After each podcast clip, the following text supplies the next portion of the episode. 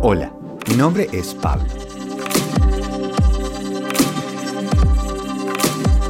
Y quiero saber por qué no hay banderas moradas. ¿Por qué de los 196 países del mundo virtualmente ninguno tiene el color morado en su bandera? ¿Por qué creen que es? ¿Será que es por las connotaciones femeninas? ¿Será un tema de ser demasiado llamativo? La respuesta era muy costoso. Hasta 1800 era más costoso que su peso en oro. ¿A qué me refiero? A que el tinte para poder hacer ese tono morado provenía de Tiro, una ciudad fenicia que ahora es el sur del Líbano. La tintura se obtenía de caracoles marinos y se necesitaba de un arduo trabajo, ya que de 10.000 caracoles se obtenía solo un gramo de tintura.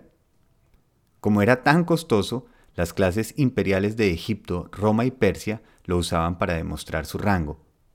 El morado se empezó a asociar con dioses o sus descendientes. Incluso llegó a ser tan costoso que en el siglo III el emperador romano Aurelio le prohibió a su esposa comprar un chal de seda morado, ya que literalmente costaba tres veces su peso en oro. La reina Isabel I permitía solo a miembros cercanos de la familia real poder usarlo. Si se comparara el valor del tinte de esa época ahora, 500 gramos costarían 56 mil dólares. Por eso, ninguna nación o reino era lo suficientemente rica para tener una bandera con tono morado. ¿Se imaginan si todos los colegios, barcos, instituciones gubernamentales necesitaran una bandera con este color? Pero todo esto cambió en 1856 cuando un químico inglés de nombre William Henry Perkin accidentalmente creó un compuesto sintético morado al tratar de sintetizar quinina, una droga antimalaria. Se dio cuenta que este compuesto se podía utilizar para tinturar en el preciado tono morado, así que lo patentó y a sus 18 años se volvió archimillonario. Gracias a esto se popularizó y el esquivo tono se volvió asequible a la gran mayoría de la población. Lo curioso es que desde 1900, de los 34 países nuevos que se han creado, ninguno ha aprovechado este nicho para ser el primer país con una bandera púrpura. Sería la forma más efectiva de resaltar entre las 196 naciones. Tal vez nadie quiere ser el primero.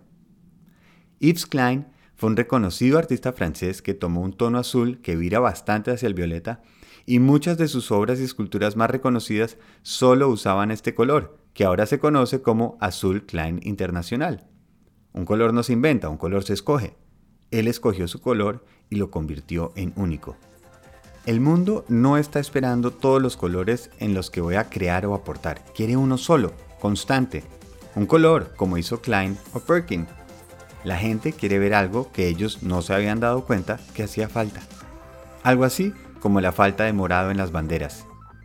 Ojalá hoy salgan a buscar ese color y se lo apropien. Un muy feliz día.